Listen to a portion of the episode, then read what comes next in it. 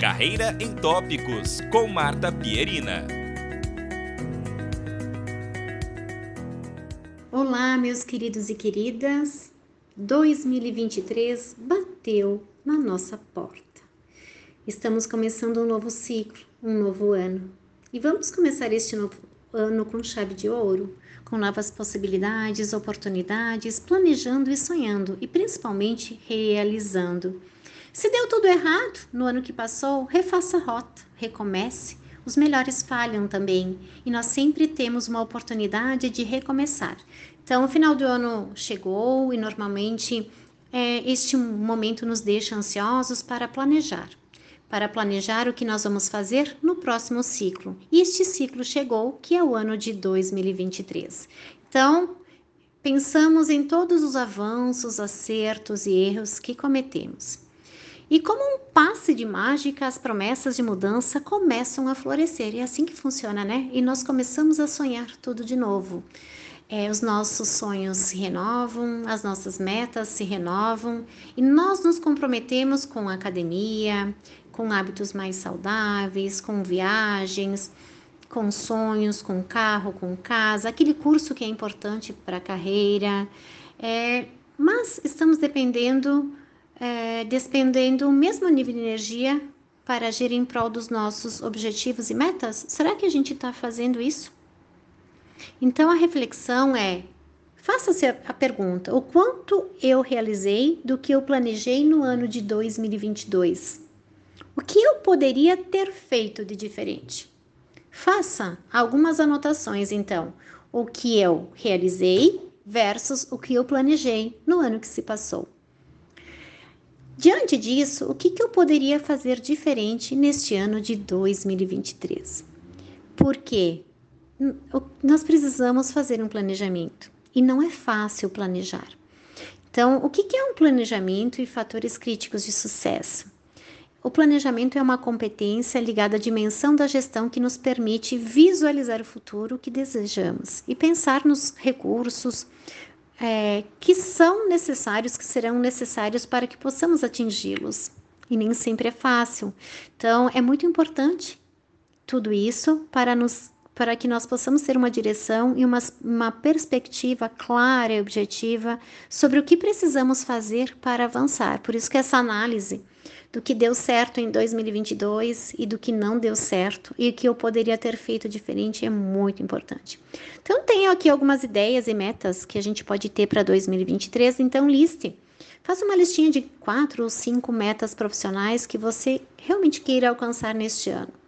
Pense o que você precisa fazer para conseguir isso. Anote, anote, porque tudo que a gente anota, a gente materializa. Você precisa estabelecer alguns indicadores para mostrar o quanto você está evoluindo para chegar nesse objetivo. Você precisa criar objetivos para todas as áreas da sua vida, então, para a área pessoal, espiritual, profissional, a, a nossa vida amorosa, a nossa vida familiar, a nossa saúde. Precisamos, na roda da vida, ter aqui um planejamento e objetivos. Precisamos ter lembretes mensais para que nós possamos acompanhar tudo isso. Precisamos também estabelecer uma rotina de acompanhamento. Então, o que, que eu deixo de mensagem para você aqui, para você que me acompanhou é, neste ano de 2022 e que está iniciando o ano de 2023 também aqui, ouvindo este podcast. E não é à toa que você está aqui ouvindo este podcast neste dia. Eu digo assim para você: vamos começar a escrever o livro de 2023? Vamos escrevê-lo de uma forma diferente? Eu digo para você, refaça a rota quantas vezes for necessário e nunca desista dos seus sonhos. A gente acerta, a gente erra, mas a gente não pode nunca desistir. Novamente eu digo para você, as, as principais, as pessoas mais famosas deste mundo, pessoas que são realmente ídolos que nós olhamos para elas, elas também falharam. E elas nunca desistiram. Elas também ouviram um não. Elas também tropeçaram, elas caíram e levantaram. Então, o planejamento não pode estar descolado da sua realidade, ele tem que andar junto, planejamento versus realidade. E objetivo deve ser ousado, mas não impossível, porque quando a gente coloca algo impossível, a gente não consegue chegar lá. Então, vou fazer aqui o meu sonho, Marta, é fazer uma viagem para Paris em maio de 2023. Daí eu tenho que me fazer algumas perguntas. Bom, Marta, tu já tem passaporte? Tenho. Você fala outro idioma? Mal é mal, assim, é uma coisa que eu tenho que melhorar.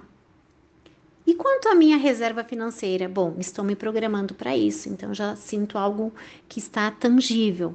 E daí eu posso dizer, bom, então eu estou conseguindo visualizar o meu projeto sendo acontecendo e que ele não é algo impossível de se realizar, ele é possível. Então, o que, que eu digo para você? Não terceirize a responsabilidade, seja resiliente, não desista, invista na sua disciplina e organização e comece um ano de 2023 diferente. Isso serve para você e serve para mim, porque eu preciso sim refazer a minha rota em muitas coisas na vida e preciso organizar também a minha vida financeira. Então, Marta Pierina Verona, olhe para isso com cuidado e não estabeleça nada que você não possa fazer. Eu digo mesmo para você, tá? Então, feliz 2023 que este ano inicie com muita abundância, amor e paz no coração e nunca esqueçam de agradecer, tá? Um beijo e até a próxima. Acompanhe mais notícias em contábeis.com.br.